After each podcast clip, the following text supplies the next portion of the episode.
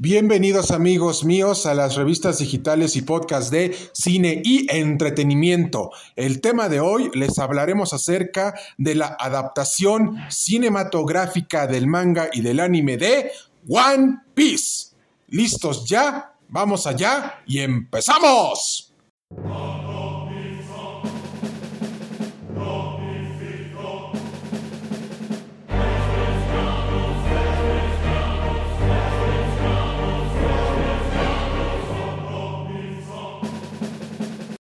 Nuestra comunidad cinematográfica y sociedad cinematográfica y a todos nuestros fanáticos del anime y del manga One Piece, les queremos comentar que al fin y finalmente tendremos una adaptación cinematográfica en acción real del anime y del manga de Ichiro Oda que lleva en publicación desde el año de 1997 y desde el año de 1999 y que ha contado con más de 100 volúmenes y con más de mil capítulos en publicación y en emisión. Ahora bien, lo que se nos mostró en los dos avances cinematográficos de One Piece pinta bien de la siguiente manera.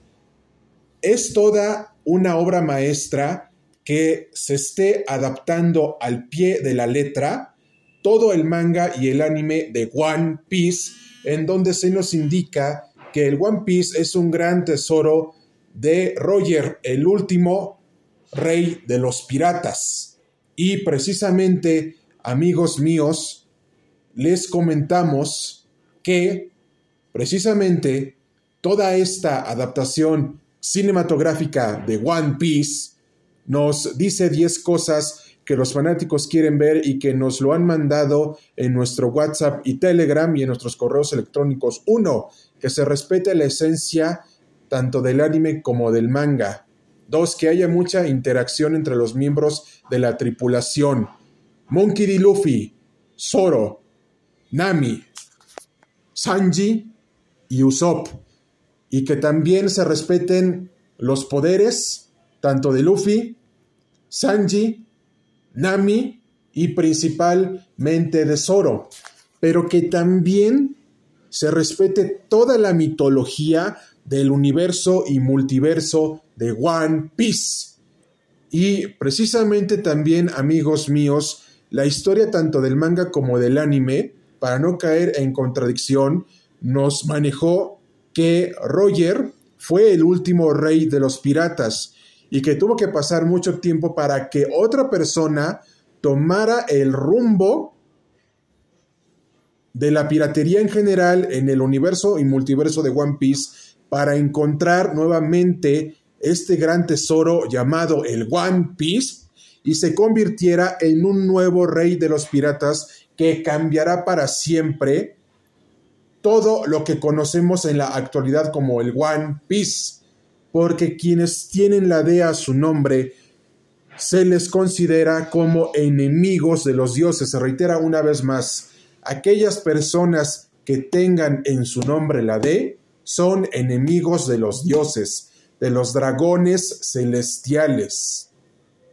Es precisamente que toda esta mitología del universo y multiverso de One Piece se verá en la serie y manga y adaptación cinematográfica del mismo nombre, One Piece. Se reitera una vez más, toda esta mitología del universo y multiverso de One Piece, tanto del manga y del anime del mismo nombre, se verá en su respectiva adaptación cinematográfica de parte de Netflix y compañía titulada One Piece. Y precisamente, amigos míos, también nos están mandando preguntas a nuestros correos electrónicos y WhatsApp y Telegram en donde se nos está preguntando lo siguiente. Cine y entretenimiento, ¿es necesario ver el anime y el manga de One Piece? Sí es necesario que se lean unas páginas del manga y unos capítulos del anime para que entiendan perfectamente este universo y multiverso de One Piece. Pero al ser tan largos los capítulos, Muchos dirán que la gente se tiene que poner al corriente con manga y el anime.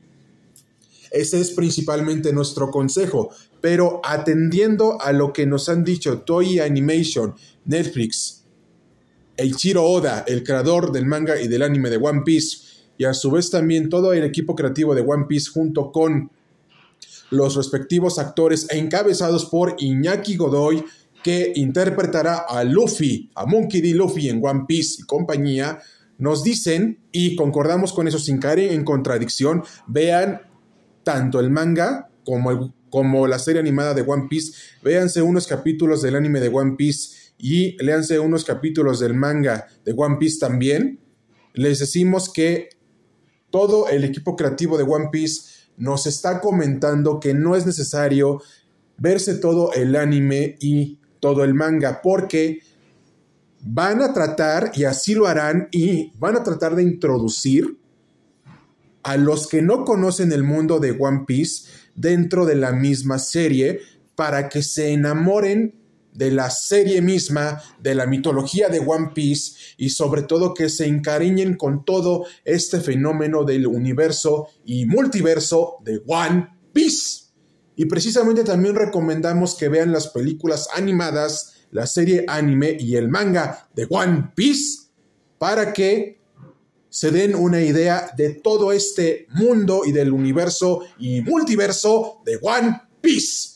Y recuerden que ustedes tienen una cita en Netflix el 31 de agosto con cine y entretenimiento para ver One Piece, interpretada por y protagonizada por Iñaki Godoy como Monkey D. Luffy y compañía. No se pierdan en Netflix el 31 de agosto del presente año 2023 One Piece.